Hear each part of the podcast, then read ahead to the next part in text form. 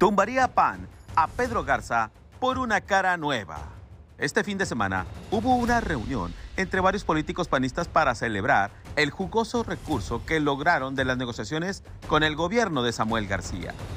Y en una sobremesa posterior salió el nombre de Pedro Garza Treviño, único diputado federal ausente a esta reunión. Quienes conocen a Garza Treviño saben de su debilidad por el trabajo y los negocios, pues siempre van primero antes que la grilla política. Por eso lo chamaquean o le ganan posiciones que bien puede obtener para su reducido equipo. El ahora puntero de las encuestas por la alcaldía de Guadalupe y que cierne sobre él haber permitido la entrada de un recurso jurídico a destiempo en el 2018, motivo por el cual perdió legalmente la alcaldía que había ganado con votos ante Cristina Díaz. Y que por esto se han hecho una larga lista de especulaciones por este proceso.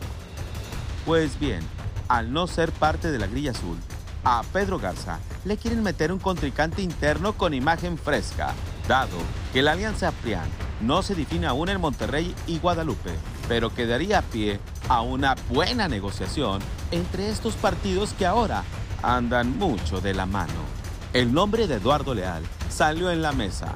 El diputado hijo putativo de Raúl Gracia y Mauro Guerra, es un chavo para los guadalupenses que podría, al punto de vista panista, hacer pedazos a Tomás Montoya por el PRI y al mismo Héctor García, ahora de MC, parte de esa vieja política que tanto le tira a Samuel García, pero negocia con ella.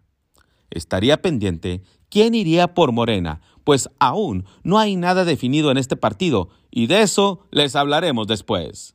Porque el PAN si no gana, no pasa nada. Las únicas tres diputaciones locales que quedan en Guadalupe en disputa son el verdadero negocio del PAN en Nuevo León. Por cierto, Garza Treviño no se cansa de repetir que trae la bendición de Marco Cortés, presidente nacional de lo que queda del PAN.